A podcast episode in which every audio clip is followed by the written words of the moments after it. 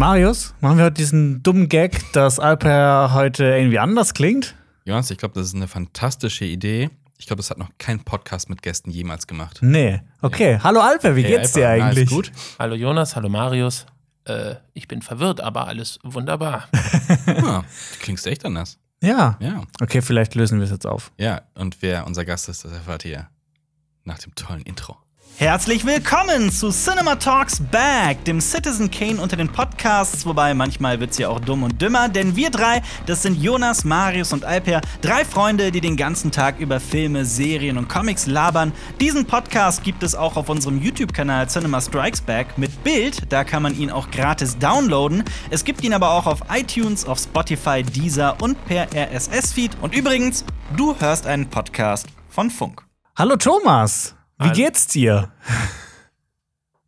Wunderbar, wunderbar. Ich freue mich, dass ich hier sein darf. So langweilig das jetzt auch klingt, aber ich bin gerade noch so in der Phase, in der ich versuche, schlagfertige Antworten hinzukriegen und ich muss noch warm laufen. Aber apropos äh, schlagfertig, äh, einige Leute werden dich äh, vielleicht von deinem äh, Filmkanal kennen, Brodys Filmkritiken, und aus einer äh, für eine Handvoll Donuts-Folge, in der du Jonas, naja, sagen wir mal, vernichtet hast. Ich Ja.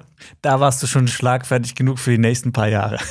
Ja, aber ich muss ja aufpassen, dass ich mir das äh, richtig einsortiere, weil eine Sendung, die mich mein Leben lang begleitet und geprägt hat, ist eine schrecklich nette Familie.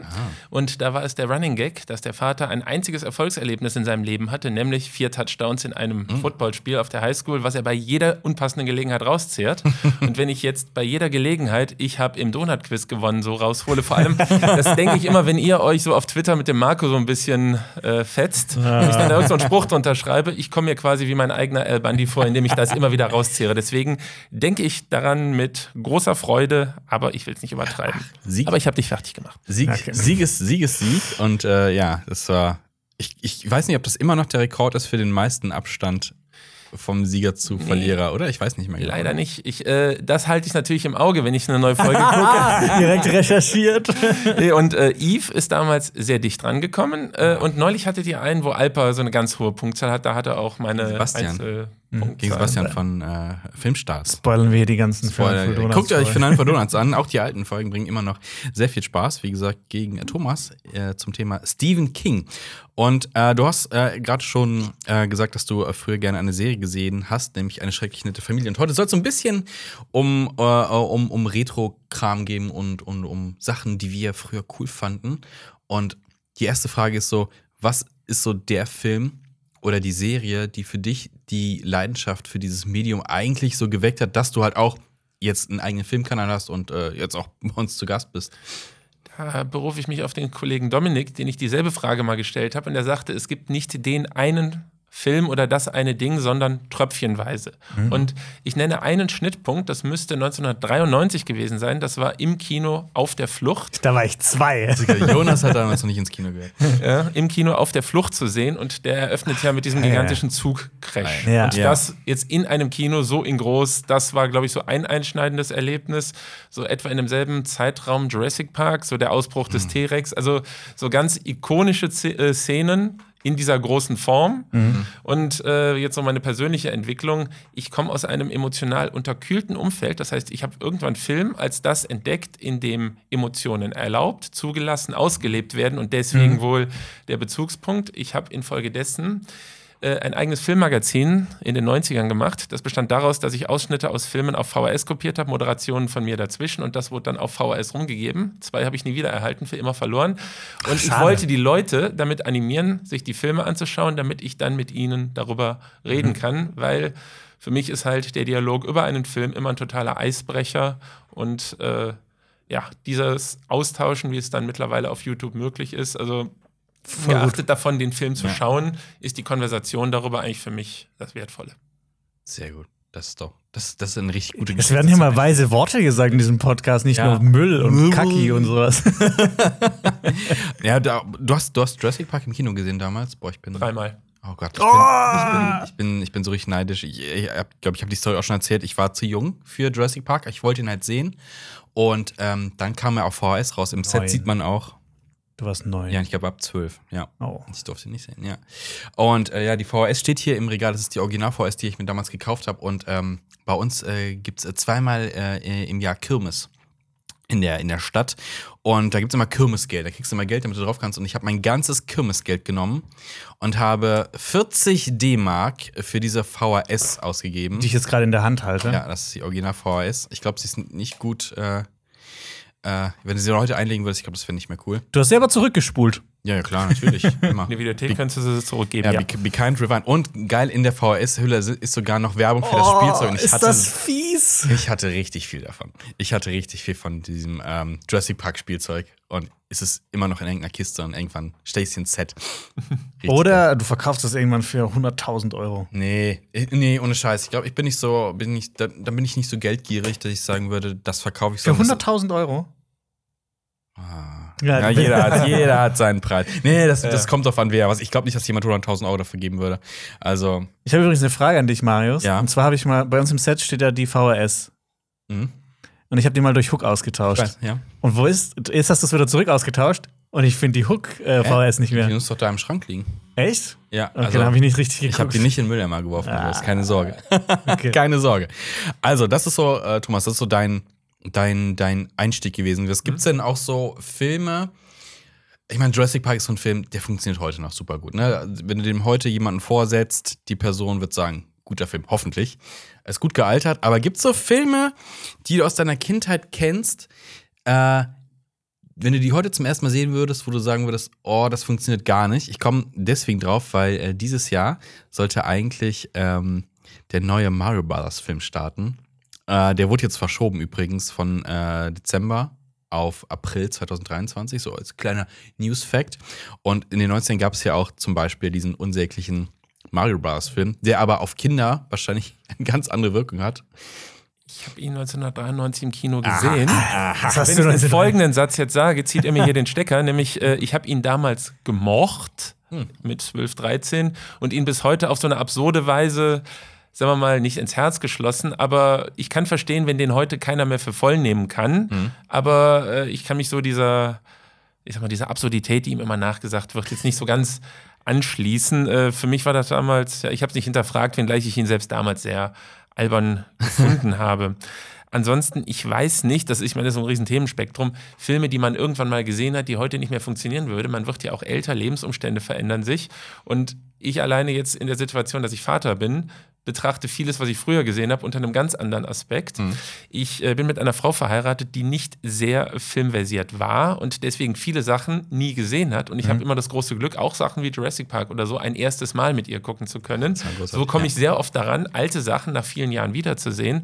Und das ist sehr durchwachsen in die eine und andere Richtung. Und ich erzähle mal so einen absoluten Tiefpunkt. Was ich äh, als Jugendlicher sehr geliebt habe, waren die vier äh, Lethal Weapon-Filme. Lethal- Ich spreche es immer falsch aus. Lethal Weapon. Ja, Weapon, ja. das habe ich schon mal falsch. Ja, jedenfalls den vierten Teil habe ich damals 1998 im Kino gesehen und total gefeiert. Und der enthält diese Szene, eine Verfolgungsjagd auf der Autobahn, die werden abgedrängt, krachen mit dem Auto in ein Bürogebäude, fahren dann quasi durch das Bürogebäude, durch ein Großraumbüro, äh, die Schreibtische fliegen darum, die Leute springen aus dem Weg und die fahren parallel zum Bösen und springen an der anderen Seite wieder aus dem Gebäude raus.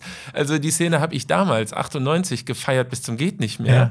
Und heute sehe ich dann nur, was für eine fahrlässige also, ja, also So viel Sachbeschädigung. Nein, es geht nicht um die. Sachbeschädigung, aber dass da im Grunde die Leute aus dem Weg springen oder so Ach und ich das in dem Moment komplett unreflektiert nehme. Ich meine, das hast du in vielen Actionfilmen, so dass quasi die Helden, wenn sie die Schurken verfolgen, im Grunde auch Umstehende gefährden oder so. Ja. Deswegen Nebensatz, das war ja dann im zweiten Avengers-Film, dass dann da diese riesen Schlacht am Ende war, die dann bei, was war Civil War aufgegriffen wurde und wie viele Zivilisten zu Schaden gekommen sind. Ja. Ja. Und es gab in Transformers 3 diesen riesen Angriff auf Chicago, wo dann in Teil 4 gesagt wurde, dort kamen 1000 Menschen zu Schaden. Also einfach, äh, Collateral Damage. Ja, und dann noch. am Ende des Films jubeln alle, aber keiner denkt an die tausend Toten. Ja, ja, genau. am krassesten ist das, äh, Spoiler für Independence Day, in der Schlussszene, wo Will Smith dann da mit seiner Tochter steht, auf das abgestürzte UFO-Wrack guckt und ja, fröhlichen 4. Juli. Und wenn du bedenkst, dass da gerade die halbe Menschheit weggefilmt wurde. aber wir haben überlebt. Ja, ja, Genau. so ist es. Nein, so aber es ist einfach grundsätzlich, äh, ich weiß jetzt nicht, welcher Film heute den ich jetzt rauspicken würde, den ich damals so unfassbar toll fand, der heute nicht mehr funktioniert. Aber du hast halt viele Sachen. Ich habe es jetzt unlängst allein auf einer Liste gesehen: Gags aus Friends, die nach Oh. heutigen Maßstäben überhaupt nicht mehr gingen. Mhm, ja. Eine Szene, wo Ross mit seiner asiatischen Freundin am Ende der ersten Staffel ankommt und äh, Jennifer Aniston macht ein paar Scherze drüber, die nach heutigem Status absolut rassistisch sind. Und Ja, ja, äh, ja. nach dieser Prüfung kannst du wahnsinnig viel in wahnsinnig vielen Titeln finden. Genauso der Schluss von Toy Story 2 mit Sneaky Pete. Äh, es gibt im Abspann von Toy Story 2 Oh eine ja. Szene, Ja, quasi so auf Harvey Weinstein an, angespielt, so auf diese Hinterzimmer. Oh. wo da so eine schmierige Puppe mit einer hübschen jungen Dame Puppe steht und die dann so, na, was tust du denn alles, um in Teil 3 zu sein? Und äh, die Szene dann auf Disney Plus rausgeschnitten, Rausgeschnitten? wurde. Ach krass, Ah, okay. Ja, deswegen. wow. Ja, ich glaube halt, ähm, gerade was so äh, äh, 90s-Action angeht, ist vieles drüber. Ich habe letztens ähm, einer Freundin Face Off, die hat Face Off noch nicht gesehen. Und ähm, wir haben ja nicht zu Ende geguckt, aber aus Gründen eher so von wegen ah, zu müde und bla bla. Ähm, und der Anfang, wenn Nicolas Cage wirklich im Nicolas Cage-Mode ist und als Priester da rumläuft und tanzt und Halleluja singt und so einer, so einer, so einer, da, da steht so ein Gospelchor und der stellt sich als Priester so hinter die und packt ihr so an den Hintern. Ich so, what the fuck? Und singt Halleluja. Also, das ist so drüber. Ich hatte den schon lange nicht mehr Und das ist gesehen. so, wenn du das heute zum ersten Mal siehst, unter diesen, unter diesen, unter diesen Maßstäben, wo du heute Sachen wahrnimmst, ne? Es ist ja, ähm, wow, what the fuck? Ja, aber heute hast du das Bild von Nicolas Cage, der seit zehn Jahren die meist größtenteils Schrottfilme macht. Du hast die ganzen Memes und das Ganze. Mhm. Und zum damaligen Zeitpunkt hattest du The Rock, wo er so ein bisschen aufgedreht hat, ein, zwei andere Titel, aber da war das noch in seiner Weise frisch oder zumindest noch Ja. nicht so unverbraucht und besonders. Ah, Ich hatte das bei Face Off gar nicht mehr in Erinnerung, dass, der, dass er so drüber ist, Nicolas Cage, gerade am Anfang. Also, das ist schon krass. Ich habe den echt schon seit 15 Jahren nicht mehr gesehen. Ich glaube, glaub, der ist noch gut gealtert. Was, ja, der äh, macht Spaß, ne? Ja, ja, ja, ja. ja. ähm, wo du eben bei Serien warst, so ähm, King of Queens haben wir letztens auch, ich hatte nochmal Bock, King of Queens zu gucken, weil früher habe ich es echt super gern geguckt, kam mir auch super oft im Fernsehen und ich habe halt auch die, hab die auf DVD sogar noch. Und so, wow, da sind so viele Witze, worum es darum geht, bloß nicht homosexuell zu sein oder bloß nicht in, mit Homosexualität in Verbindung gebracht sind. So, what the fuck? Also, da, und ich meine, wir reden jetzt hier nicht von der Serie aus den 70ern, 80ern, sondern äh, Ende 90er in die 2000er rein. So, wow. Und das soll ja witzig sein. Das ist jetzt nicht wie Sopranos, wo das auch gemacht wird, aber da weißt du halt, okay, das sind ja auch, das sind ja auch Arschlöcher, ne? Sondern die Leute in King of Queens sollen ja durchaus sympathisch sein, aber es ist so, wow. Und viel Bodyshaming. Ich habe noch eine Frage an dich, Thomas. Mhm. Was hast du 93 nicht im Kino gesehen? äh, Oder was hast du noch 93 im Kino gesehen? Äh, Ich muss dazu sagen, ich komme aus einer kleinen Stadt, in der ein kleines Kino noch im Originalzustand aus den 50er Jahren steht. Und das damals Schülerkino war, wo man für 4,50 Mark Mark äh, jede Woche hingehen. Das heißt, die gesamte Schule ging jeden Donnerstag dahin, gr- eigentlich egal was lief. Und auf die Art, äh, ich erinnere mich jetzt an einen Titel wie Maverick. Äh, also nicht Tom Cruise, sondern Mel Gibson, Mel den Gibson, gab's Maverick, mal. Und äh, also eigentlich von 94 bis 97 nahezu immer den Film der Woche dort. Aber dann hast du ja echt die ganzen geilen Kracher so gesehen. Also, wo wir dann bei Nicolas Cage schon so wahrscheinlich auch Con Air. Mehrfach. Ja, also aber Con Air, das ist auch so ein Experiment, wo ich sagen würde, boah, den habe ich, den habe ich zuletzt auf irgendeiner Klassenfahrt gesehen, in so diese typischen, äh, wir machen eine lange Busfahrt, hat jemand eine VHS. Und da hat irgendwer mal, da habe ich zuletzt Con Air gesehen, also irgendwann Ende der 90er. ja, das ist ja Glück gehabt. Wir mussten immer American Pie schauen. Immer und immer wieder und immer wieder und jede Klassenfahrt. Ja, ich ich habe es, glaube ich, schon mal erzählt, aber wir waren, äh, wir sind Skifreizeit gefahren, äh, also zwölf Stunden Busfahrt und es lief halt täglich grüßt das Murmeltier auf der Hin- und auf der Rückfahrt. Also, oh, das verwirrt mich sehr. Also dieser, durchgehend oder nur einmal? er lief, und ich glaube, er lief dann sogar zweimal. Also jemand hat einfach zurückgespult und nochmal angefangen. Und dieser Film, wo es um Wiederholung geht, lief einfach so dreimal. So, what the fuck?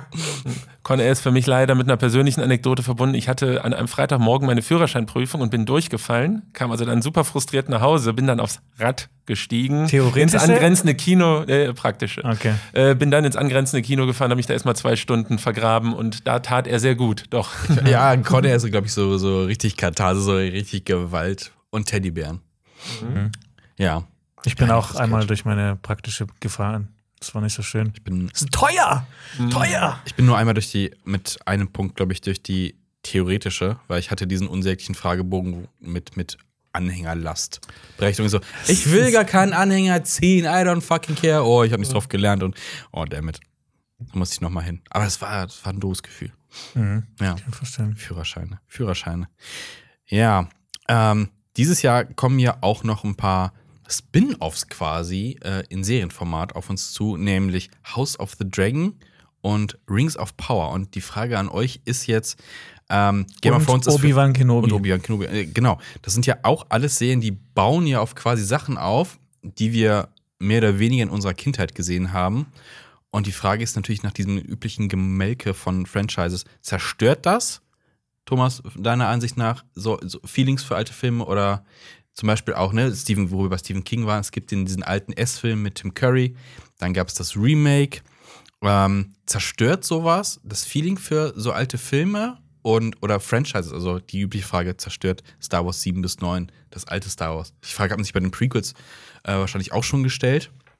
Aber wie siehst du das? Grundsätzliche Frage muss man mit sich selber verhandeln, nämlich, wenn ich einen Film habe, der mir wichtig, heilig, wie auch immer ist, wird der durch schlechte Weiterverarbeitung, Fortsetzung und so weiter zerstört. Belastet es Terminator 2, was danach gekommen ist. Ähm, und wir haben mittlerweile ja auch einen Punkt erreicht, mehr oder weniger, wo ich sage, man spürt nichts mehr, weil wenn sie jetzt nach einem schlechten Film eine oder andersrum, nach einem guten Film einen schlechten Nachzieher gemacht haben, wäre das das eine. Aber wenn man sieht, in welche Richtungen Star Wars alleine serientechnisch und so weiter, filmtechnisch ausgewalzt wurde und es wird ja immer mehr und es wird immer weiter gehen, äh, das ist, da ist man ja schon so einen Schritt weiter von, das zerstört mir irgendwas. Also ich nehme diesen Content auf Disney Plus als gegeben hin. Ich gucke ihn so mit einem Auge. Das heißt, ich kann kein einziges Projekt aus dieser Richtung benennen, auf das ich mich freue. Ich sage auch nichts, dass es dagegen, äh, dass ich was dagegen habe, aber man muss einfach nur mal Folgendes überlegen. Als Kind der 90er Jahre, ich war nie ein riesen Star Wars-Fan, aber ich mochte es immer. Wenn man mir aber in den 90ern gesagt hätte, es gäbe eine sechsteilige Serie äh, oder sieben, die sich nur sechs über- über Boba Fett. Ja. Ne? Was, was für eine, Nachricht das vor 20 Jahren gewesen wäre Ja. und was wir jetzt letzten Endes davon bekommen haben, dass wir auf einer Kinoleinwand, wie heißt das, den Kessel Run sehen werden oder dass wir so eine richtige Badass-Szene wie am Ende von Rogue One mit Darth Vader bekommen werden. Es gab Zeiten, wo das alles ganz anders aufgenommen worden wäre als später und äh, ich äh, finde, dass es in vielen Fällen, ich will nicht sagen, die Unschuld raubt, aber es ist schade, dass aus vielem Besonderen viel Okayes Ja. macht. Ja. Ich glaube, wir werden, wir sind einfach übersättigt teilweise auch schon. Also wir kriegen ja wirklich viel vorgesagt. Es fing damals an, äh, ich glaube, es war mit Episode 7, dass sie gesagt haben, ab jetzt jedes Jahr ein Star Wars-Film. Und alle, inklusive mir, geil. Wie geil ist das denn? Star Wars, ultra geil. Es sieht richtig gut aus, die Technik ist so weit fortgeschritten, sieht einfach alles nice aus. Und dann kam halt, ich weiß nicht, ab welchem Film, die Ernüchterung kam so, huh, es ist zu viel. Ich glaube, das ist so ein bisschen wie, als wenn du, keine Ahnung, an Weihnachten oder zu deinem Geburtstag kriegst du einfach eine Milliarde Spielzeug als Kind geschenkt. Too much. Voll geil. nee, nee, ich glaub, nein, das, das ist ja bei Kindern, wenn die zu viel, wenn du zu viel Spielzeug hast, dann, vielleicht kannst du es bestätigen, äh, als jemand mit Kind, so, wenn da zu viel ist, dann wird dir nichts davon genommen und dann wird sich gelangweilt. Das weil ist es ja auch, wenn du ist. dir immer neue Blu-rays kaufst. Du hast irgendwann so einen Stapel von 30 Stück, aber du guckst die nicht an, weil du nicht weißt, welchen guckst du jetzt das, das angucken. Netflix-Problem, dass du da sitzt, was gucke ich denn jetzt, ne? Also, Ja, du hast einen Schlüsselsatz, äh, beziehungsweise ein Schlüsselwort gesagt, es ist Weihnachten. Ich glaube, das, was da mit Star Wars geplant war, das geht ganz weit zurück auf die Anfang 2000er, auf die Herr der Ringe-Filme, wo du Herr der Ringe 1, dann im Jahr darauf Herr der Ringe 2. Also, dass du jedes Jahr Und Harry Potter ja dann auch. so in ähnlichen. Ja, und ja. das wollte man installieren, den jährlichen Star Wars-Film. So die jährliche Tradition. Ja. Heiligabend, Familie kommt zusammen und am ersten Weihnachtstag gehen wir abends. Also sowas wollte man, glaube ich, schaffen. Ich hatte das auch so zelebriert. Es gibt ja hier in Köln diverse Kinos und wir haben ja hier um die Ecke eins ein etwas luxuriöses Kino. Und ich habe mir wirklich Episode äh, 7 und dann noch Rogue One, da kostet halt die Kinokarte 17 Euro, ne? So roundabout, ne? Das machst du nicht mit jedem Film. Aber ich habe gedacht, ey, für diese Star Wars-Dinger mache ich das. Und es war jedes Jahr, quasi zweimal, eine schöne Tradition, immer wenn der Film rauskam, da in dieses Kino zu gehen, egal was es gekostet hat und den Film da zu gucken. Es war zweimal nice und dann hat diese Tradition einfach schon aufgehört. Also, weil dann wurde die Qualität auch einfach schlecht. Einfach so, ja. Und dann habe ich, dann hab ich nicht mehr 17 Euro ausgegeben. Also bei mir ist es so, für mich zerstört das nicht. Die Frage war ja, ob das so das Original Ja, genau. zerstört für einen. Aber ich, bei mir ist es eher so, dann bei mir die, die Liebe für das Original wird dann noch stärker, wenn man einfach merkt, so, was das jetzt Mhm. für ein billiger Abklatsch ist und was für ein grandioser Film jetzt zum Beispiel Star Wars Episode 4, 5 und 6, was das für krasse Filme sind. Mhm. Ja. Was ja noch ein entscheidender Unterschied ist, ob jetzt in einem Fortläufer etwas aus den Originalfilmen nochmal verdreht und umgekippt Hm. wird. Jetzt am besten, äh, Spoiler, jetzt zwischen Alien 2 und Alien 3. Hm. Alien 2 endet ja im Grunde auf einem Happy End. Die, zumindest die Überlebenden steigen in die Kapsel, fliegen Ja. davon. Auftakt Alien 3, Kapsel stürzt ab, alle tot. Das heißt, wenn ich jetzt den Schluss von Alien 2 sehe, wie äh, Sigourney Weaver da neben dem Mädchen steht, das Mädchen fährt da in die Kühlkammer und so weiter und denkt, alles gut, Ja. denke ich, ja. Also das Ende fühlt sich für mich nicht mehr gut an, weil ich weiß, wie es dann weitergeht. Und das kann schon mal reinschwingen. Ja, ich glaube, das, ist- das ist das ist immer so eine individuelle Frage. Ich fand es auch irgendwie immer ein bisschen komisch, äh, Ma- Mark Hamill und Carrie Fisher quasi in so alt zu sehen in den, in den neuen Teilen. Das war für mich immer so, weil, ne, ich bin halt mit denen aufgewachsen. Ich habe die Filme mit sechs Jahren zum ersten Mal gesehen, also die Originaltrilogie. Und weiß nicht, also auch Harrison Ford äh, in, in Star Wars, in alt und in Indiana Jones 4, in so alt zu sehen, es ist so. Bald in fünf. Ja, bald den Film nicht so. äh, Ich weiß nicht, also für mich ist so. äh, äh, Ich erinnert ihr euch in, äh, an Harrison Ford in Temple of Doom, also im zweiten Indiana Jones Film, wie er da auf der Brücke steht und so und dieser, so, ich dachte so, ey, dieser Mann ist ja was für ein Bild von einem Mann quasi, so Ja. also Muskel und Bam und also nicht zu viel, nicht zu wenig, so krass und dann sehe ich diesen alten Mann, ich so, ah, nee, das ist nicht mein Indiana Jones. Das Problem ist äh, nicht der alte Mann, sondern der alte Mann in dieser Rolle noch. Ja, ja, genau. Der entsprechende Darsteller, die, so Clint Eastwood äh, oder so, die über viele Jahre auch Rollen ihres Alters entsprechend angenommen haben. Ja. Und auch Robert De Niro hast du in den 70ern dann eher etwas fitter und noch Ja. äh, in der Actionrolle und dann ab irgendwann spielt er Großvaterrollen, was ja auch sinnig ist. Aber Ja. diese Figur, die ja eben auch von einer, also Indiana Jones, die auch von einer gewissen körperlichen Präsenz zehrt, dann in dieser alten Form, ist eigentlich schade. Ich habe Und dann die, kommt immer dieser Satz: Ich bin zu alt für diesen Scheiß. Er lief über wieder. Aber äh, ja, das ist halt, ich hatte auch die ganze Zeit in Indiana Jones 4 die Angst, dass er einfach kaputt geht. Also so, weißt du, er kracht in dieser einen Szene, kracht ja so in dieser, in dieser Halle, wo auch die ähm, äh, äh, Bundeslade drin steht, kracht ja so mit dem Rücken in diesen Krankenhaus. Oh Gott, in dem Alter, der Hüftbruch, Krankenhaus, tot. Der hat sich doch auch am, am, beim Dreh verletzt. Ja, es ist so, dieser Mann ist, was wird der, 80? So, oh mein Gott. So, schon about, ja. die Art kannst du dir alles kaputt machen. Ja. Es gibt so ein Video von einem Arzt, der stirbt langsam eins guckt und quasi alle körperlichen Blessuren, Oh. die der da erleidet, mal äh, aufzählt und was sie für Folgen haben. Also, wo er in den Aufzugsschacht stürzt und sich da festkratzt, da werden die Finger gebrochen und so weiter. Oh ja. Also gemäß diesem Arzt stirbt der zweieinhalb Mal alleine in dem Film. Und äh, da jetzt zu der Aussage mit Indiana Jones 4 habe ich genau den Gegensatz gehört von ähm, einem amerikanischen YouTuber, das ist Chris Duckman, der im Grunde sagte, das Problem an Indiana Jones 4 war, dass du dir zu keiner Zeit irgendeine Sorge um ihn machst, äh, dass er irgendwas erleiden oder davonkommen wird. Bei Teil 1, wie er so unter dem Truck entlang geschleift wird, da macht man das nochmal.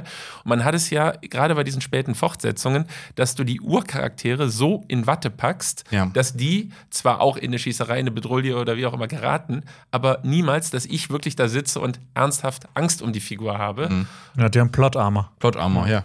Genau, das ist es. Ja, werden sie nicht sterben lassen, ja. Man stirbt jetzt, äh, Indiana Jones. Endlich.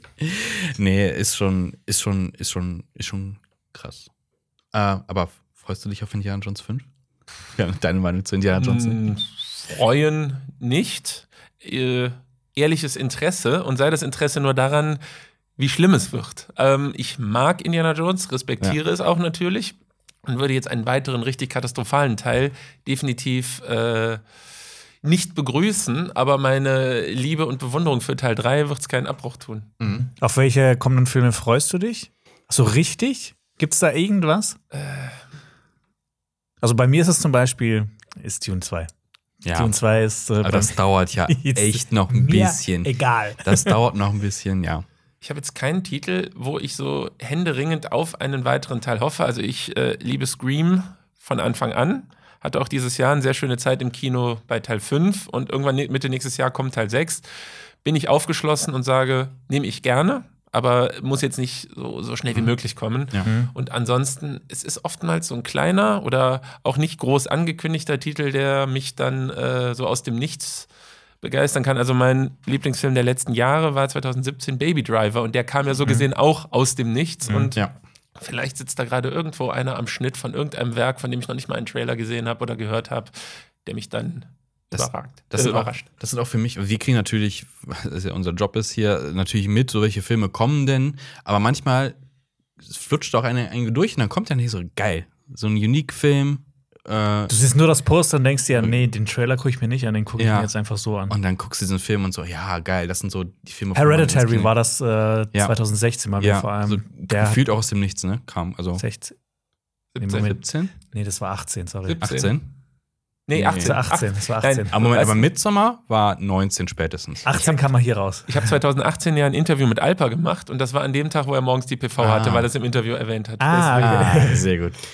Ja, aber so Midsommar und so, also gerade, wo wir bei A24 sind, also ja, aber die ganzen Midsommar wusstest du, A24-Filme. du wusstest ja, dass das Ari Aster Ja, ja, das klar, ist ja schon eine kommt- Erwartung auch. Ja, Bei das Hereditary, hat- das, das kam einfach so aus dem Nichts. Das ist ja auch das Problem. Also ich finde halt auch diese Diskussion hatten wir schon öfter, ne, dieses Vergleich, ja, ist es ist äh, Midsommar wie Hereditary, nur weil es zum gleichen Regisseur ist? Ah, Aber vorsichtig sein, weil du hast jetzt von Ari Aster, du hast Hereditary und Midsommar, das heißt zwei von zwei. Äh, Und wenn du M. Night Shyamalan auf Six Sense und Unbreakable an der Stelle abgeknapst hättest, hättest du gesagt, Meisterregisseur. Aber wenn man dann weitergeht, sind auch so ein paar.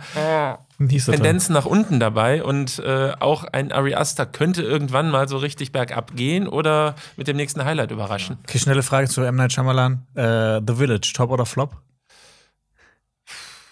Keine Ahnung. Ich habe den, Ich finde den auch eher Mitte, also ich finde das weder top noch Ich habe den unter einem ganz anderen Gesichtspunkt nochmal gesehen vor fünf Jahren, weil ich mit einer Bildungswissenschaftlerin verheiratet bin und die den Film empfohlen bekommen hat und die den da unter ein paar bildungswissenschaftlichen Aspekten gesehen hat. Und da war nochmal eine Ebene drin, die du so jetzt einfach als Ah. Horrorfilm, der es ist, nicht siehst. Wenn du jetzt, ich will die Auflösung jetzt nicht wiederholen und so weiter, aber sagen wir mal so, da finden sich Facetten drin, die dann aus einer ganz anderen Sicht oder eben aus dieser berufsspezifischen Sicht was haben. ja. Ansonsten, äh, ja, er- erzwungener Twist, aber funktionierender. Hast du The, Wiz The Visit gesehen? Ja, aber äh, außer dem Titel wirklich rein gar nichts Ah ja, mehr. Also, also es gibt wirklich Titel, die ich, das ist eigentlich beneidenswert, das würde man gerne bei guten Filmen haben, aber es gibt Filme, die könnte ich noch mal wie zum ersten Mal gucken, weil es einfach so lange her ist oder mal so beiläufig geschaut Ja. oder wie auch immer. Und ich würde gern noch mal, keine Ahnung, einen The Rock oder was weiß ich, so aus meiner Jugend oder einen Jurassic Park zum ersten Mal sehen. The Ja. Visit brauche ich, so viel weiß ich noch, Nee. kein zweites Mal, das mir wie ein erstes Mal vorkommt. Hast, hast du auch diese Filme, du guckst die und dann stellst du während des Gucken fest, oh, habe ich schon mal gesehen? Äh, selten. Ich habe das, ich habe das wirklich dreimal. Echt? Minority Report gehabt. Film, der Film ist, ich finde den Film, der ist, der ist okay bis gut, finde ich den. Und dann habe ich den Junge gesagt, hä, den habe ich doch schon mal gesehen. Und Der dann lief ja früher auf ProSieben. ja, der auch lief, halt, der lief halt echt rauf und runter. Und ich so, ach, scheiße, doch schon mal gesehen. Und dann so, ach ja, kennst du doch, kennst du doch, kennst du doch. Und ja, und früher gerade, weil, ne, wir hatten früher ja nur Fernsehen. Und dann, hast du auch manchmal einfach so in den Film reingesäppt und dann so, ah ja, das habe ich schon mal gesehen. Und dann hörst du später, was, krasser Film, bla bla. Jeden musst du, ah ja, habe ich ja schon mal gesehen, tatsächlich. Kann ich auf einen Freund verweisen. Und zwar in den 90ern lief so samstagsabends, so meistens ab 23 Uhr auf Vox, wo er etwas für die erwachsene Richtung. Schmuddelfilmchen. Und er meinte, es ist echt deprimierend, wenn du in so einen Film reinsetzt und irgendwann feststellst, den kennst du schon. Okay. Vox, ey, ja. Vox war was heute, äh, naja, nee, sag ich nicht, was das Pendant von heute ist. Oh Mann, oh Mann, oh Mann.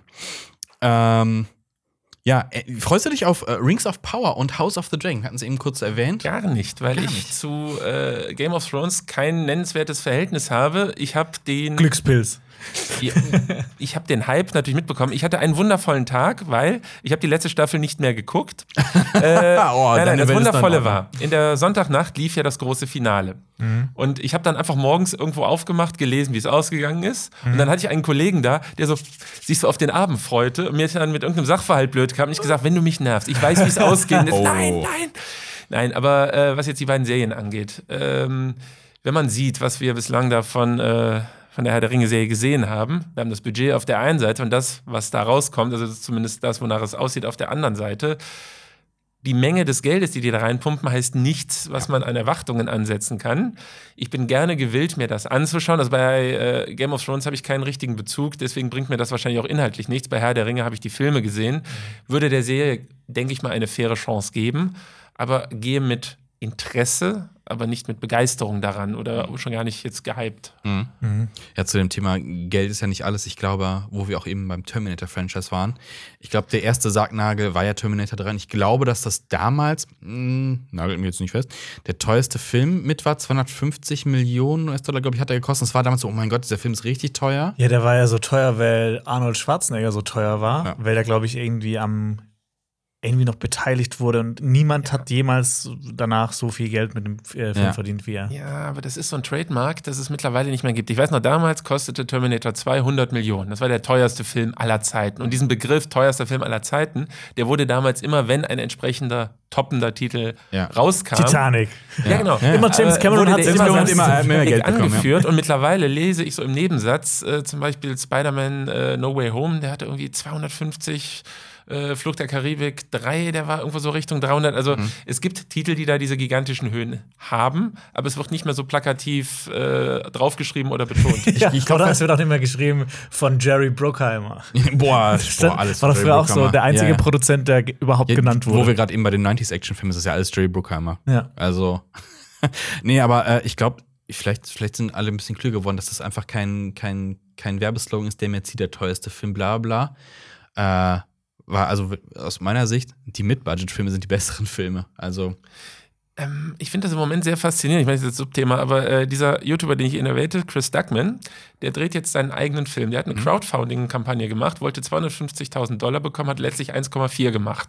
Und äh, hat dann einfach im Zuge der Finanzierung erklärt, für 250 kann ich das und das machen. Wenn ich 300 bekomme, kann ich eine Szene in diesem Gefängnis dazu tun. Für 400.000 kann ich einen namhaften Darsteller für eine Nebenrolle. Für 500, also der hat das einfach so wunderschön aufgeschlüsselt. Was ist möglich mit welchem Budget? Ja. Und das ist einfach so völlig losgekoppelt von dem, was du künstlerisch willst, sondern es hängt an deinen Möglichkeiten. Ja. Und äh, einfach so dieses finanzielle Spiel, es ist zwar schön, wenn das Budget da ist, aber es reicht auch nicht, wenn du verdammt viel Kohle für das Technische hast, aber dann ja, inhaltlich nicht viel nachgeliefert wird. es ist ja auch ähm, öfter schon passiert, dass du halt einen, Film hast mit sehr wenig Budget, wo Leute dann äh, sehr kreativ werden mussten, um diesen Film umzusetzen. Dann wurde dieser Film ein Erfolg und dann gibt man dem Regisseur massenhaft Geld von wegen, ey, das müssen wir jetzt ausreizen und dann wird es einfach nicht mehr cool.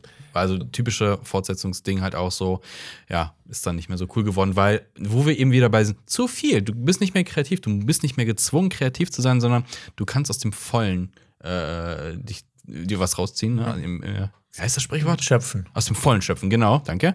Ähm, und dann wird es halt nicht mehr, nicht mehr so cool irgendwie. Es gibt einen Fall, wo das aber wundervoll war, denn es gibt, glaube ich, von 89 den völlig unscheinbaren TV-Film, der auch für eine Fernsehserie gedacht war, Showdown in L.A. von Michael Mann.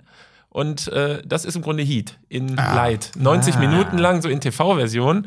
Und das Skript hat er dann natürlich entsprechend aufgepulustert und äh, überarbeitet und so weiter später in Heat verarbeitet. Aber da hast du wirklich mal, wenn du die nebeneinander guckst, du erkennst alle dramaturgischen Punkte in dem alten und auch das, wo es dann aufgegriffen umgesetzt wird. Aber ebenso der Schurke, wer ist der Raingrove im Film, im Original da von Xander Berkeley gespielt. Nee, nee, der spielt ihn bei Heat. Ich weiß nicht mehr, wer ihn im Original spielt. Aber einfach nur, die Figur ist toll, aber da hast du einen seichten, nichtssagenden Darsteller Ja. und also da ist der Effekt sehr gut. Also generell muss man eh sagen, ne? also zu jedem, zu jedem Negativbeispiel gibt es halt auch ein Positivbeispiel. Ähm, zum Beispiel District 9, was ja jetzt endlich mal eine Fortsetzung kriegen soll, glaube ich, tatsächlich. District 10 ist wieder mal angekündigt, glaube ich. Ja. Äh, basiert ja auch auf einem eher Kurzfilm. Und dann äh, hatte Neil Blumkamp halt so die, die Möglichkeit, einen sehr guten Film draus zu machen. Und funktioniert es halt auch, ne? Also es kommt immer so ein bisschen drauf an, wahrscheinlich auch, wer redet wie viel mit. Wenn du natürlich ein Studio hast, das sagt, okay, wir geben dir Geld, dafür wollen wir halt auch die ganze Zeit mitquatschen. Und da sitzen halt die Leut falschen Leute an, den äh, entscheidenden Hebeln. Dann kann es natürlich nach hinten losgehen. Oder du machst es so frech, äh, frech wie die Wachowskis und äh, drehst einfach für 10 Millionen nur die ersten 10 Minuten vom Film. Sagst du, hier, gib mir mehr Geld, dann kriegst du da auch mehr raus. Das, das, das stimmt. Ja. Wollen wir äh, in unsere nächste Kategorie wechseln? Nämlich Cinema Flashback. Jetzt auch mit Jingle.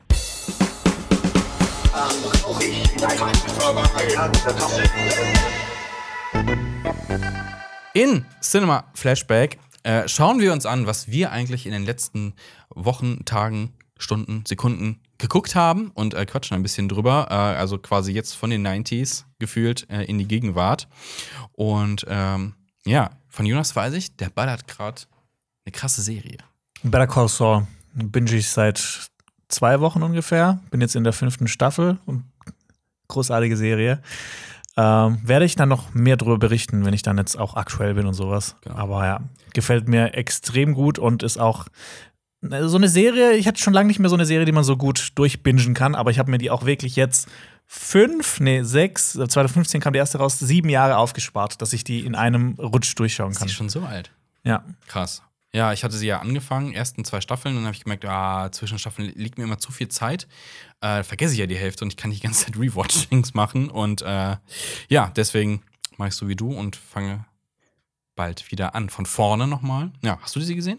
Die ersten zwei Staffeln jeweils, als sie rauskamen und Ja. auch so ein Punkt, wo man sagt, ach, habe ich irgendwann einfach nicht mehr weitergeguckt, als die nächste Staffel kam. Mhm. Und so habe ich es, glaube ich, sehr halbfertig gesehen. Deswegen glaube ich, dass sie so faszinierend ist. Ich glaube, auf einer langen Liste mit Serien, die ich mir mal vornehmen würde, käme sie sicherlich auch drauf, aber ich glaube zur Zeit noch nicht.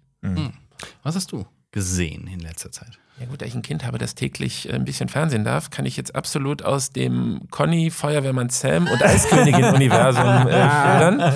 Aber ansonsten äh, gucke ich im Moment mit bösartigem Vergnügen den wöchentlichen Autounfall, der sich Picard nennt. Äh, Oh Gott, ist das so schlimm? äh, ich ich habe einen ganz lieben Freund, mit dem ich in den 90ern schon die Serie geguckt habe, mit dem ich mich jede Woche per WhatsApp über die neuesten Folgen austausche. Und äh, also der ist regelrecht angepisst. Der schreibt mir meistens Freitagnachmittags schon richtige angenervte Nachrichten, was sie jetzt aus dem Idol seiner Jugend gemacht haben. Also es ist so schlimm und es geht immer noch weiter bergab. Also es dürften jetzt zum aktuellen Zeitpunkt noch zwei Folgen sein. Ich habe also es Aber ist schlimm. Wie fandest du im Vergleich die erste Staffel? die war schon ein extremes Bergab, weil die Ja. Figur schon komplett falsch erfasst war und äh, Dinge getan hat, die nicht gepasst haben. Und das, was sie im Finale gemacht haben, war mal richtig äh, so, Oh, das war richtig weak. in Fleischwolf gedreht. Nein, im Grunde äh, ist die zweite Staffel, ohne zu viel zu verraten, zurück in die Gegenwart, nur in ein anderes Jahr. Also die ganze Staffel spielt Mhm. im Grunde im Hier und Jetzt äh, mit einer Story, die du in der Serie auf eine Doppelfolge komprimiert hättest und jetzt auf zehn einstündige Stunden gedehnt hast. Ja, du hast mir im, im Vorgespräch schon ein bisschen was erzählt und so, yep, ich glaube, ich bleibe weiterhin dabei. Ich habe drei Folgen der ersten Staffel gesehen und ich glaube, dabei bleibt's. Und es, es ist wirklich schmerzhaft. So eine, ich, ist es die beste Figur in Star Trek? Für Äh. mich schon. Also Picard an sich. Und dass sie den zerstören. Wow. Also du hast mir ein paar Sachen noch erzählt, so was so, ähm, was so seine Geschichte angeht. Und ah, Ich lote ein kleines Beispiel raus, daraus kannst du dir den Rest ableiten. Sie landen in der Gegenwart, einer seiner Begleiter landet in einer illegalen Klinik, wird von der Einwanderungsbehörde kassiert und sie müssen ihn aus dem Bus der Einwanderungsbehörde befreien. Und das kombiniert, Was? das spielt ja im Hier und Jetzt, einer seiner Begleiter. warum? Das klingt mega lame. Ich will Raumschiffe sehen. ja, ich glaube, Ja gut, wir aber haben da es keine im Hier und Raumschiffe Jetzt auf derzeit. der ja. Erde spielt, das Raumschiff ist zwar da, das steht die ganze Staffel über geparkt nee. da an einer Stelle. Nein. Ich will fremde Planeten sehen. Ich Ja. will nicht, ich will nicht. ja, Das Beste wäre gewesen, wenn, wenn die jetzt daraus so eine Polizeiserie machen will. Ich finde, die machen aus allen interessanten Ideen machen, kommt, das ist dann irgendwas mit Polizei. Genau wie bei Lucifer, fand ich ganz schlimm. Bin an der Stelle, wo ich das im Moment begrüßen würde bei Picard. Ja. Das wäre mal, das wär mal ein netter Twist. Oh nee, das boah, das ist das das das das tut ja irgendwie. Ja, Du musst das anschauen, Marius. aber da, vielleicht zerstört ja das ja äh, quasi die Figur. Nein, kann sie nicht. Also weil TNG ist schon äh, es ist einfach das, das sitzt fest. Aber es ist ja schon ein Unterschied gewesen vom Picard in den Filmen zu der Serie. Ist ja auch schon ein großer Unterschied, wie er sich verhält und sowas. Das Writing ist ein bisschen anders. Aber oh Gott, nee. Es Ich, ist ähm, nicht, die, wie er sich verhält. Es ist, wenn du die Serie guckst, in den, also die alte TNG-Serie, in den Kulissen und äh, dann, wenn du den ersten Kinofilm jetzt, da haben sie andere Kulissen, da sieht das alles schon etwas größer aus. Jetzt Ja. nicht zwingendermaßen schlechter, aber eben anders. Ja. Und jetzt im Hier und Jetzt, äh, so ein nach heutigem Standard inszeniertes Raumschiff sieht halt ganz anders aus als diese Pappkulissen aus den 90ern. Ja, das, das Problem war ja schon bei Discovery so ein bisschen Genau. so, Moment, Moment, das spielt ja vor Enterprise. Sind aber besser Ähm, ausgestattet. also vor, vor, vor, vor der Original-Serie, nicht der Serie Enterprise, sondern nach Mhm. Enterprise. Also, wie, so, wie sieht das so aus? Gleiches Problem hatten wir ja bei Alien Prometheus. Wieso ist das, ähm, gibt es eine interne Erklärung für? Warum haben die so aussieht? coole Head-Up-Displays in Prometheus und so fette Ja, Röhren? die Schalter. Ja. Die, die Erklärung ist, dass ja die Nostromo ein Frachtschiff ist, was so im, äh, im äußeren Ring äh, agiert und da muss alles sehr schnell reparabel sein und deswegen ist das kein Hightech-Schiff. Ja. Das ist die Erklärung Das ist aus, dumme dem, Erklärung. aus dem Pen and Paper Alien tatsächlich. Ridley Scott arbeitet doch an einem weiteren, vielleicht liefert er noch das Meisterstück von Begründung. War das nicht? Ja, das habe ich mit jedem Alien-Film erwartet. Also mit äh, ähm, in dem letzten äh, auch Covenant. so Covenant, so von wegen, ja, jetzt, jetzt führen wir die Brücke zu Ende. So, so hä? Hä? Ihr habt, ihr habt, ihr habt das, hä? Aber Das funktioniert überhaupt nicht, was sie hier macht. Also, ja, über Alien haben wir schon. Ridley Scott ist an die geschimpft. 80. Also wenn das noch erklären will, wird es Zeit. War nicht auch eine Serie wieder mal angedacht? Wurde mal angekündigt, ich weiß gar nicht für wen. Also ob für Sky oder für was weiß ich. Nee, es, Ja. äh, 20th Century Fox war es ja. Ja. mal. Da müsste es jetzt bei Disney Ja, sein. witzigerweise habe ich mit einem Freund äh, äh, vor, vor, vor, vor einem alten Leben noch äh, selber äh, auch einen, einen, einen Kanal über Filme gemacht und wir hatten damals darüber, wie wäre es nicht cool, aus Alien eine Serie zu machen. Und aus unserem Prinzip hat es funktioniert, aber nicht so, wie sie sich das hier wahrscheinlich hier vorstellen, sondern Rid- Ridley Scott hätte einfach äh, hier das Blatt an Neil Blomkamp weitergeben sollen, dass der Alien 5 ja, die macht. Erwartung, die Erwartung. Ja, also quasi Alien 3, ja.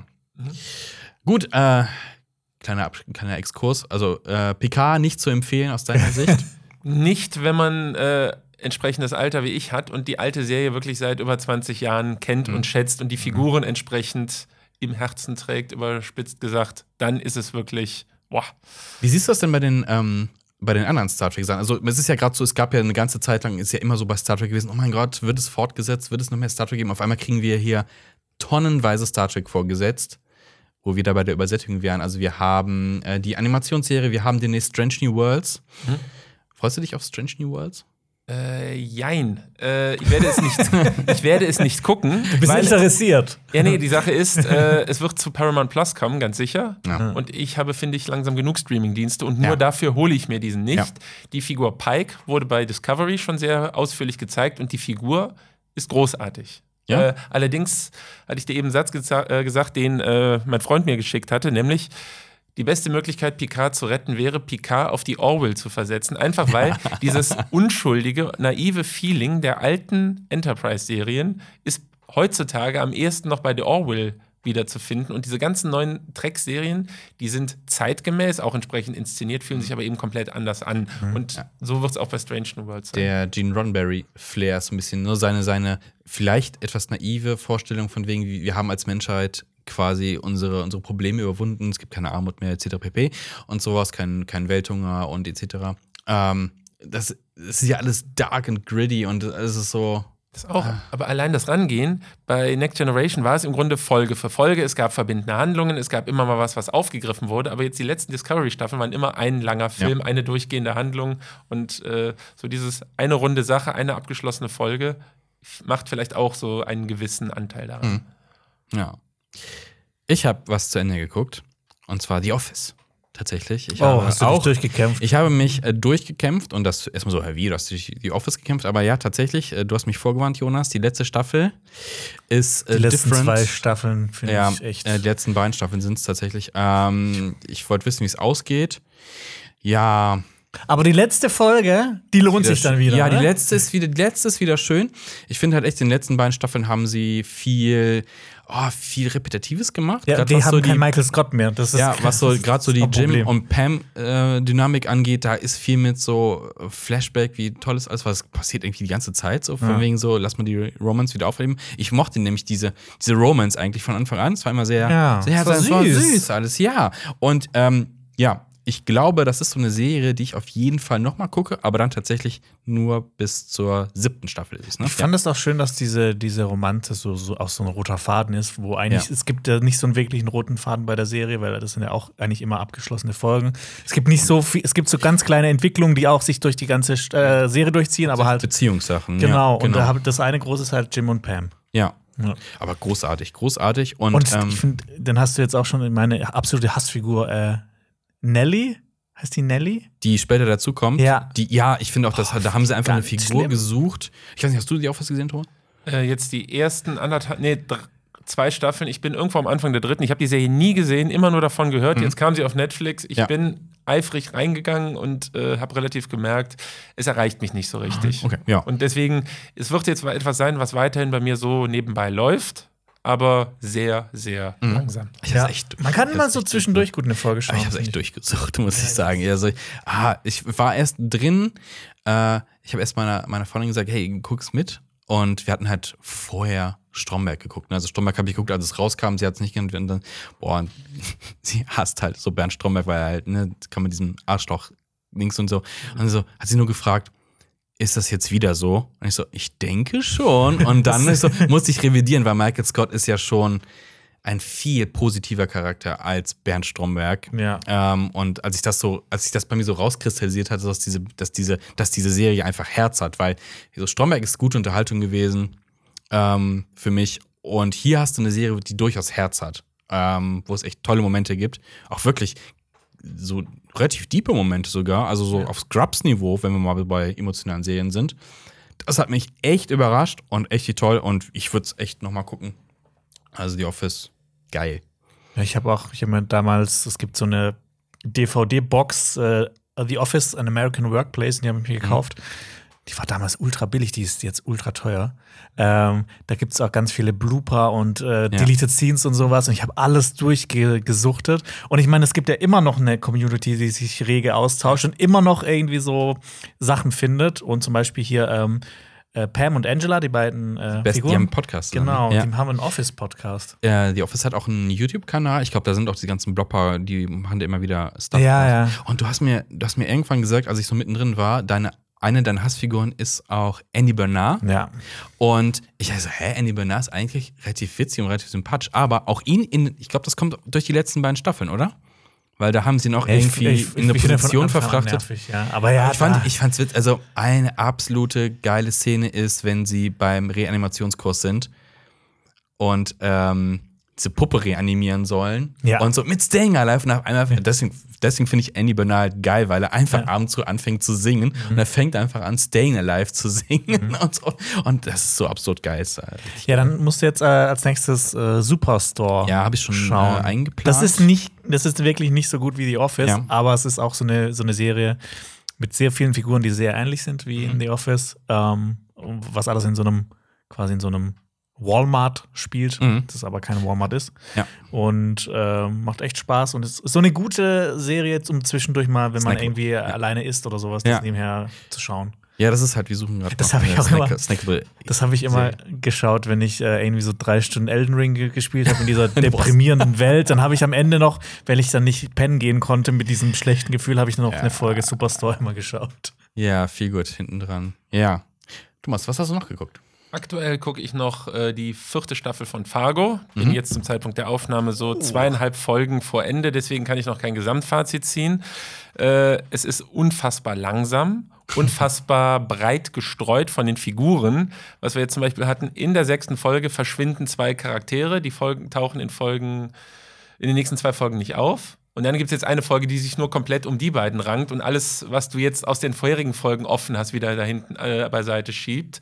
Äh, deswegen, es ist sehr mühsam, da reinzukommen und äh, es dauert, bis es interessant wird. Aber dann fangen sich an, so diese ganzen parallel laufenden Handlungen so zu überkreuzen. Also es ist, also ich glaube, es ist nichts, was ich noch und nöcher gucken werde, aber jetzt so für einmal so gemeinsam durchschauen, ist es doch sehr unterhaltsam. Aber äh, du hast da wahrscheinlich dann auch Staffel 1 bis 3 gesehen. Ähm, Habe ich auch, fand ich alle für sich jeweils großartig. Ich mag die erste Staffel noch am liebsten, aber ich finde zum Beispiel den Bösewicht ähm, aus äh, der dritten Staffel, äh, der von Da- David Thewlis, der der auch äh, hier ähm, äh, Professor Lupus, Lupin in, in, in Harry Ich hätte Potter aus spielt. Dragonheart noch gekannt, aber ja. Und der hat ja diese, diese, diese kaputten Zähne. Und ich finde, das macht ihn so gruselig als, als Bösewicht und weil er halt auch immer so ruhig und gefasst ist.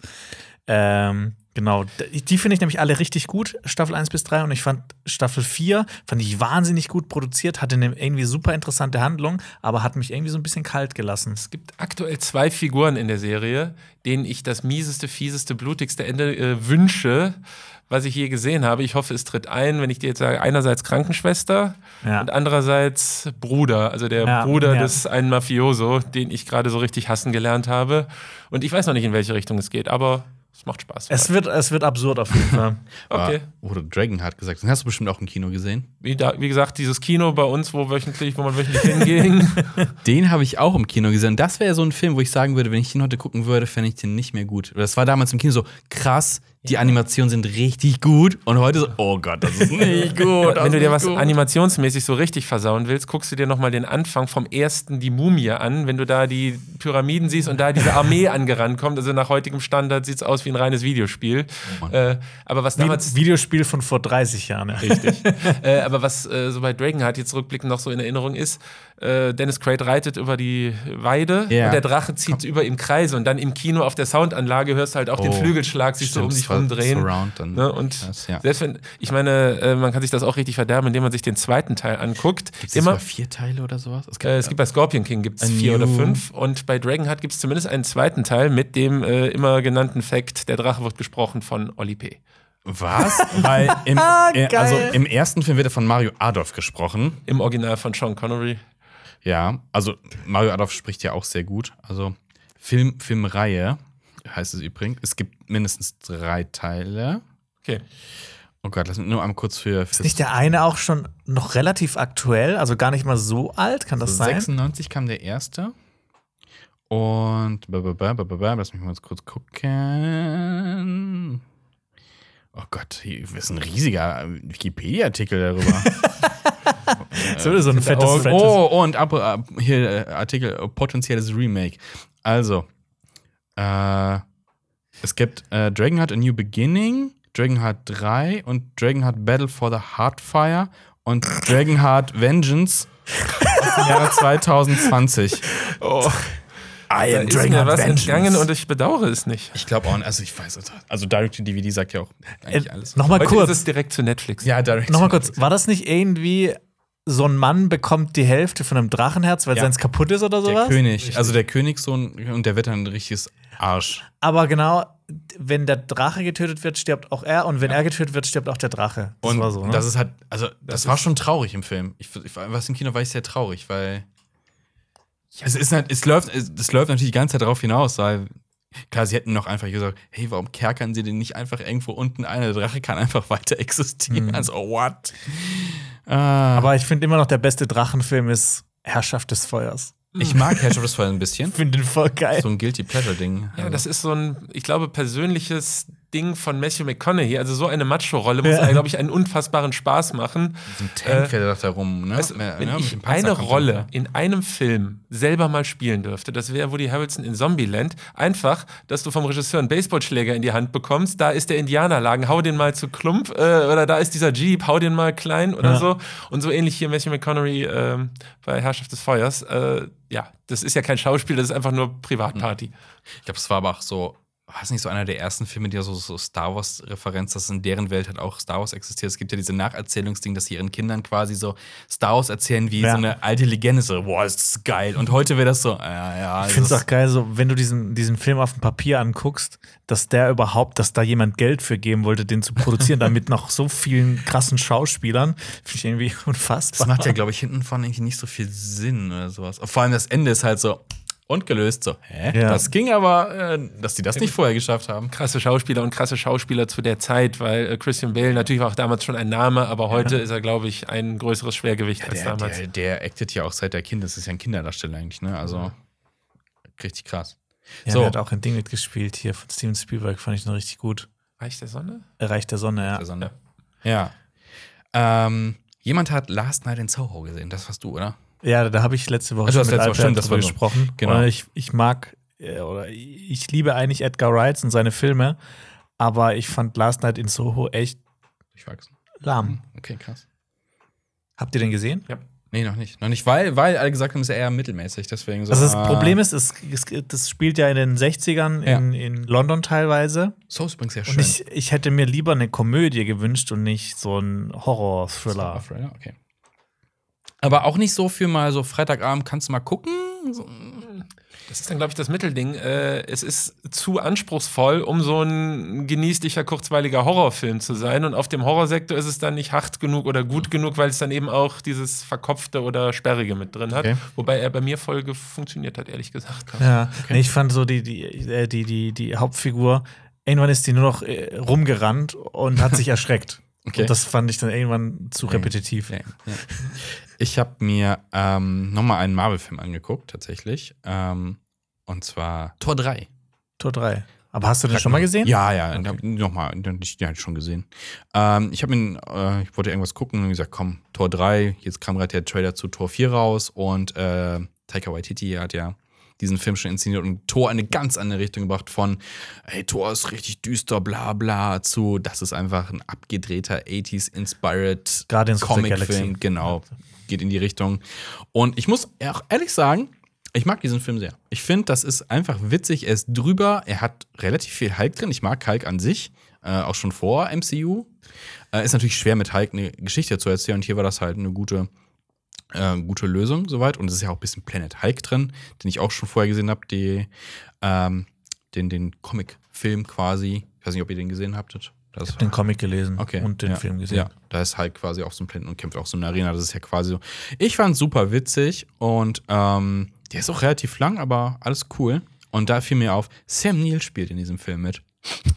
so. Ich kann mich nur noch an Jeff Goldblum äh, erinnern, ja, weil der so alles überragt in diesem. Film. Wobei Jeff Goldblum einfach Jeff Goldblum spielt. Und ja, ich fand ihn tatsächlich ähm, ähm, ein bisschen, ein bisschen glanzlos, ne? Also, genau, sein Bruder ist ja der Kollektor. Mhm. Und ist, äh, ja, ich weiß nicht, aus den Figuren haben sie noch nicht so viel rausgeholt. Es war halt ein Bösewicht, den sie da versucht haben reinzubringen. Aber ansonsten, Thor hat mir gefallen, Dark hat mir gefallen, Valkyrie hat mir gefallen. Äh, Hera ist ein bisschen, auch ein bisschen, naja, weiß nicht. Ach, ich liebe diese, also diese, also so cinematografisch, ich, ich liebe diese Valkyren-Szene mit diesem kreisenden Licht. Ich finde, das sieht saugeil aus. Sie auf Hera zureiten. Ja. Ja, ja, ja. Da gibt es allerdings sehr viele Einstellungen davon. Es gibt immer diese eine Szene, Slow-Mo und ein Gegner und Held oder Heldin kommt von oben so drauf zu. Das gibt es so drei, vier Mal in dem Film tatsächlich. Mhm. Einmal in dieser Valkyren-Szene, dann am Ende nochmal und Thor macht das auch zwei, dreimal. Ähm, nee, aber ich freue mich deswegen jetzt tatsächlich noch ein bisschen mehr auf äh, Tor 4. Einfach so als Unterhaltung. Äh, durchaus. Wie siehst du das MCU so? Äh.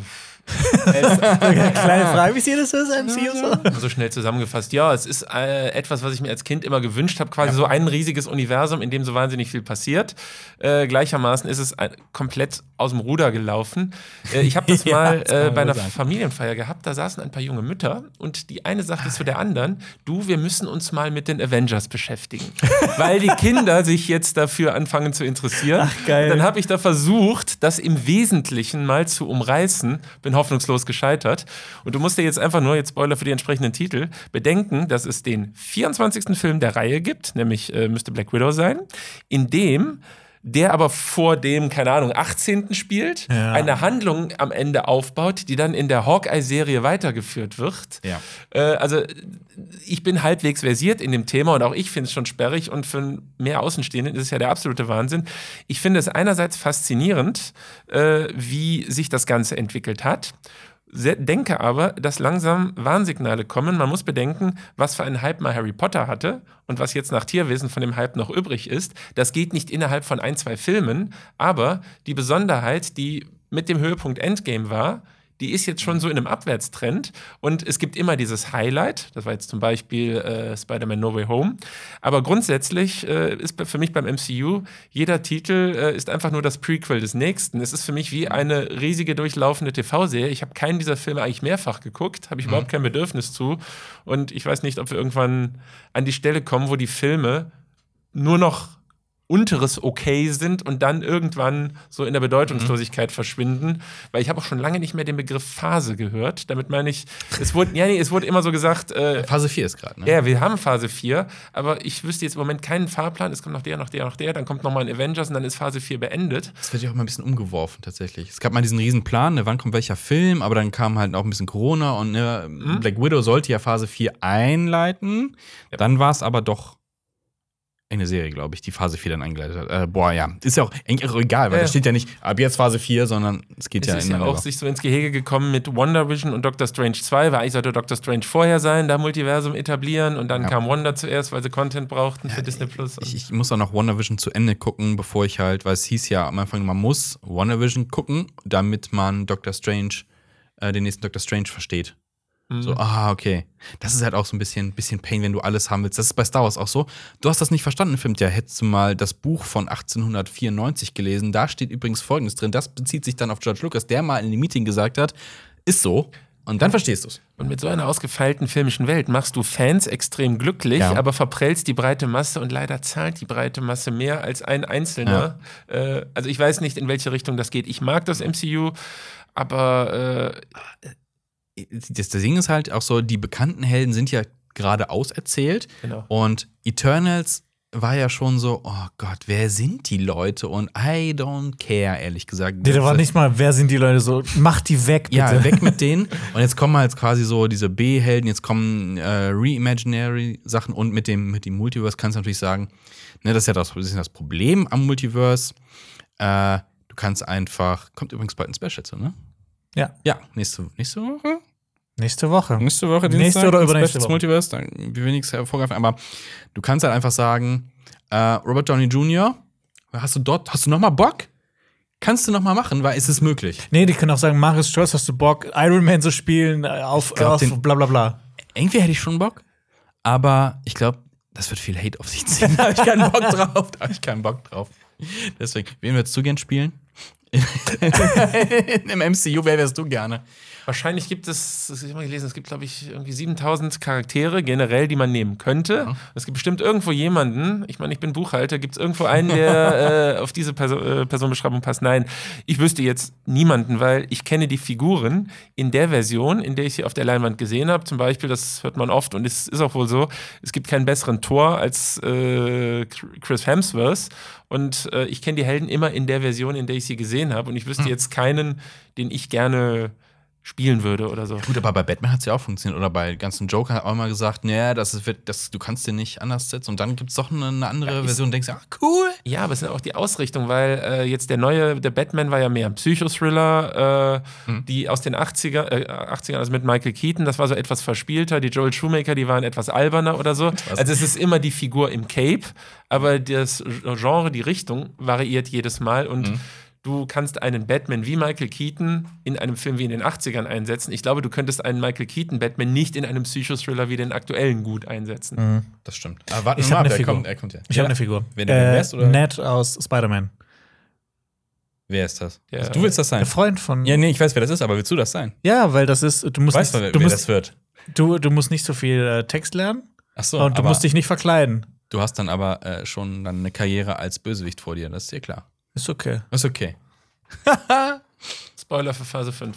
Nee, dann, also, ja, das ist ja eigentlich bekannt. Ja. Also, äh, aber das Problem ist, ich habe kurz, kurz mal nachgedacht, wer wäre ich denn gerne, aber die haben ja auch alle riesige Probleme. Also ich stelle so, Iron Man, cool, da hat man nur einen Anzug. Ah nee, du stirbst, du hast Metallstücke, die sich an deinem Herz annähern oder du stirbst an einer äh, Vergiftung. So, nein, danke. Oder du hast irgendwie so äh, posttraumatische Erfahrungen. Übrigens, das mit den Metallstücken und dem Herzen, Das haben sie ja. Das wurde doch irgendwann, war, irgendwann war, das, war, war das dann weg, ne? Ja, ja. Das war irgendwie nur im ersten Film so ein riesiges Problem, im zweiten dann so ein bisschen, dann war es plötzlich so, Ja, ja, wir pff, ey, ist doch scheißegal. ja. Einfach den Magneten stärker stellen, wird es wieder rausgezogen. Ja. Wie die Krebserkrankung von Walter White bei Breaking Bad auch irgendwann, oh, ist geheilt. Okay. ja, ja, ja, ja. Ich bin gerade im, im Rewatch tatsächlich ähm, von Breaking Bad und es ist ja, ja, selbst wenn bei erfolgreicher Therapie noch ein, zwei Leben und so. Ähm, Okay, ich habe nämlich keinen Rewatch gemacht, aber ich glaube, das lohnt sich richtig für Better Call Saul. ja, Mhm. ja. Ich habe super viele Sachen vergessen. Ich habe die Serie dreimal gesehen, trotzdem. Die erste Staffel ist sehr langsam, aber cool. Äh, ja. Habt ihr noch irgendwas gesehen, über das ihr gerne reden wollen würdet? Ich habe nichts mehr. kann nur schnell reinschmeißen. Ich hatte die blöde Situation, so ein Plastikding mit zwei Strichen drauf, weswegen ich ein paar Wochen zu Hause bleiben musste und im Zuge dessen ein paar Filme verpasst habe, die ich dann jetzt so in einem Rutsch Mhm. nachgearbeitet habe. Und äh, das waren Morbius. ah. Oh, Da bin ich super 10 von entspannt. 10, ne? Ja, absolut, weil äh, ich bin da total entspannt rangegangen, weil ich saß Mhm. an dem Tag zu Hause, konnte nicht ins Kino und dachte mir, wie jeder andere, mich interessiert Morbius überhaupt nicht. äh, ich will nur wissen, was ist die MCU-Verbindung. Dann habe ich die im Internet gelesen, dachte ich, ah, okay, alles klar. so, und dann habe ich so viel Schlechtes darüber gehört und dachte, es muss spektakulär schlecht sein. Und Ja. deswegen bin ich so entkrampft da reingegangen, hatte überhaupt kein, ich wusste ja, was da im Abspann Mhm. kommt und so weiter. Und äh, es war mir unfassbar egal. Ja. Äh, Es redet doch kein Mensch mehr über diesen Film, außer dieses Meme, dass er halt der geilste Film der Welt ist. ich habe auch vergessen, dass ich den so geschaut habe. So. Ja. Wenn du mich jetzt nicht, Also ich hab- wenn du den boah, Film das nicht genannt hättest, hätte ich den jetzt nicht äh, so gesagt, ey, das den habe ist ich Jahr gesehen. vergessenswerteste Film des Jahres. Ja, das war äh, eben, als ich dann zu Hause saß, das war ja das Traurige bei mir. Ich hatte drei Pressevorführungen oder Einladungen für Pressevorführungen in zwei Tagen. Das war montags, mittags Morbius, nachmittags Sonic 2 und Dienstagmorgen der Nicolas Cage. Und ich konnte die drei halt deswegen nicht wahrnehmen. Rückblickend, es wäre schön gewesen, in die PV zu gehen, aber guten Film habe ich nicht gesehen. Nee. nee, ansonsten noch schnell eingeworfen, Tierwesen äh, 3. Ja, was ich eben sagte, so der Hype ist durch, der Film für sich genommen okay, aber äh, da führt es nicht mehr zu viel. Äh, kurz da noch, äh, angeblich wird die Serie auch vorzeitig beendet. Also es soll ja fünf Teile geben eigentlich. Ich glaube, Eigentlich schon, ja. Ich habe, glaube ich, äh, dass sie, weil der jetzt, glaube ich, auch finanziell jetzt ein bisschen floppt ähm, und wegen den ganzen Verstrickungen beziehungsweise äh, Skandalen diverser Beteiligter ähm, Leute. Ezra Miller, ja. Ja, ähm, anscheinend, vielleicht wird es frühzeitig beendet. Du hast ja immer mal den Fall, dass du irgendwo einen drin hast, wo du ein bisschen negative Schlagzeilen hast. Jetzt zuletzt bei Tod auf dem Nil war es Army Hammer. Ja. Nebeneffekt, ich saß im Kino und die haben versehentlich den falschen Film runtergeladen und den 78er abgespielt. Ähm, ich habe den jetzt auf Was? Disney Plus geholt. Doch, das ist mir im Januar passiert. das ist geil. Äh, Aber nee, vielleicht ja, besser, die Anekdote ne? ist besser, als es der Film nachher war. Nee, aber ich meine nur, jetzt bei Tierwesen kommt es ja sagenhaft zusammen. Du hast Ezra Miller, du hast Johnny Depp und du hast J.K. Rowling. Äh, also Ja. so eine Kombination an Pech, jetzt aus produktionstechnischer Sicht, das muss man auch erstmal hinkriegen. Und Ja, deswegen bleibt der Film wohl an der Stelle legendär. Und äh, ich brauche nichts weiteres aus der Reihe, definitiv. Also, ja, völlig absurd. Ja. Ich will mehr Mats Mikkelsen sehen. Aber äh, da muss auch Anderen nicht in Film. Fantastische Tierwesen sein, kann Nee. aber nur ein anderer Film sein. Ja. Ich wollte gerade sagen, in Star Wars. Moment, der war in Star Wars. Ja. Ja. Guck mal, ja. Nö. Noch was auf deiner Liste? Ja, äh, jetzt so völlig triviale Titel. Äh, eben in der Sneak hatte ich Lost City, hattet ihr auch mit Alpa drüber gesprochen, äh, dass Alpa ihn sehr lustig fand. Das kann ich bestätigen. Also er hatte so einen Titel, wo ich schon beim Verlassen des Raumes auf dem Weg zum Auto quasi schon alles raus hatte, aber währenddessen über ein, zwei Gags doch sehr, sehr gut gelacht habe. Ambulance habe ich mir angesehen. Auch da, das war der Abend, wo äh, ich da die ersten 90s sind. positiven Tests in der Familie hatte. Deswegen bin ich da nicht mehr zur PV gekommen. Äh, selbst wenn Michael Bay eine Etage runterschaltet, ist es immer noch Reizüberflutung. Äh, ich glaube, wenn irgendein Regisseur, der da ein bisschen feineres Händchen gehabt hätte, auch da ein bisschen das Spektakel so ein bisschen links und rechts weggenommen hätte, wäre das besser gewesen. Also so. Um drüber zu lächeln. Ich habe ja eine Dauerkarte fürs Kino, deswegen kostet er mich nichts extra. Sich dann da hinzusetzen, den da einmal rein rauslaufen zu lassen, völlig in Ordnung, aber jenseits dessen überhaupt nicht. Und äh, ich will noch zwei Filme ganz schnell erwähnen, weil ich ihn in der Sneak hatte, auch diese Woche ein deutscher Film, der auch diese Woche startet, der heißt Die Saat. Äh, so quasi ein Sozialdrama, Familie zieht aufs Land, Vater arbeitet da als Bauleiter und der Film thematisiert halt, wie der da von den Leuten äh, abgezogen wird, die für die Investoren arbeiten, nicht im Sinne der Arbeiter handeln, der versucht sich da ein bisschen aufzulehnen. Und das Gemeine des Films ist, der ist zu allen immer lieb und nett und fair. Und genau dadurch fällt er immer auf die Schnauze. Also da wird ein anderer Bauarbeiter gefeuert, er setzt sich für den ein, mit dem Resultat, der Bauleiter ruft einfach einen Trupp Gastarbeiter und sagt, für jeden von euch, der jetzt äh, sich weigert, sitzt hier ein Ersatzmann. Das heißt, die Leute gehen an die Arbeit und er wird gefeuert, weil er diesen Aufstand aufgesetzt hat und so weiter. Und weil ich da Parallelen zu meiner eigenen Arbeitssituation ziehen konnte, fand ich es äh, sehr belastend, den zu sehen, aber jetzt in positiver Form. Ja. Und noch einen Film, der, weil er vor zwei Wochen auf Prime, äh, doch auf Prime für 99 Cent war, mit Frederik Lau, äh, Generation Beziehungsunfähig, den ich aber nur deswegen geschaut habe, weil der Trailer so wunderbar Köln abgefilmt hat und der Film hier halt wirklich so vor Ort spielst du diesen Leuchtturm in Ehrenfeld oder so. Wenn gleich die Szene bedenke, im Film geht er da, lädt er seine Traumpartnerin zu diesem Leuchtturm ein. Sie kommt nicht und er sitzt im Film einfach den ganzen Tag da oben auf dem Leuchtturm rum und ich frage mich, kann man da einfach so hochgehen oder kommt kein anderer hoch oder so? Ne? Das gehört doch zu, das gehört doch zu einer, also in, für alle, die es nicht wissen, in Köln steht tatsächlich ein Leuchtturm, der gehört zu einer, ich glaube, ehemaligen Lampenfabrik und äh, die haben tatsächlich diese großen Glühbirnen für Leuchttürme hergestellt. Und damit man das halt testen konnte oder dem, dem Kunden zeigen konnte, ey, so leuchtet das Ding, quasi hier so teststreckenmäßig. Und der Film basiert halt auf einem Sachbuch, wo äh, halt so typische Beziehungsdatings, WhatsApp-Schreibesituationen gesammelt waren. Und das drückt das alles in eine Handlung, wo das alles einer Figur passiert. Oh. Da ich seit einiger Zeit verheiratet bin, bin ich in dem aktuellen Tinder-Spiel, also Tinder habe ich quasi in meiner Singlezeit gar nicht mehr mitbekommen und so weiter, habe ich das eher mit einem entspannten mich zurücklehnen und Gott sei Dank ich nicht mehr oder so wahrgenommen. Huh, runter vom Hals. Klingt wie so ein bisschen wie SMS von letzte Nacht, der Film. Oh, ja, ja, stimmt. ja, kommt hin. Was ist SMS? Das war, als ich Abi gemacht habe, das Neumodische. Das war so richtig teuer. Gut, ja, dann sind wir auch quasi schon am Ende von unserem wunderbaren Podcast. Ich bedanke mich, dass du äh, unser Gast warst. Ja, vielen Dank. Diesmal. Dass ich hier sein durfte. Vielen Hat Dank. Spaß gemacht. Genau, äh, äh, schreibt uns äh, gerne äh, tolle Kommentare bei YouTube und bewertet uns bei Spotify gut. Wir verlinken euch. Du willst noch was sagen? Ja, es gibt einen Satz. Ich war ja damals mal bei Kino Plus und da schrieb einer einen Satz drunter und ich wette und hoffe, dass ich diesen Satz jetzt hier auch in der Kommentarspalte bei euch finde. Nämlich, Jungs, super, dass ihr Gäste einladet, aber es sollte jemand Relevantes sein, der mir auch was sagt. Oh nein, sowas Trauriges wollen wir nicht lesen. Wir verlinken euch hier das Special von dieser Woche. Da ging es tatsächlich um Avatar und die Welt um Avatar. Und von deinem Kanal verlinken wir natürlich auch ein Video. Das, äh, was du willst, können wir da rauspacken. Es sei denn, es ist ein CSB-Hate-Video. Ansonsten, ja, vielen Dank fürs Zuhören und äh, bis zum nächsten Mal. Ciao. Das war ein Podcast von Funk.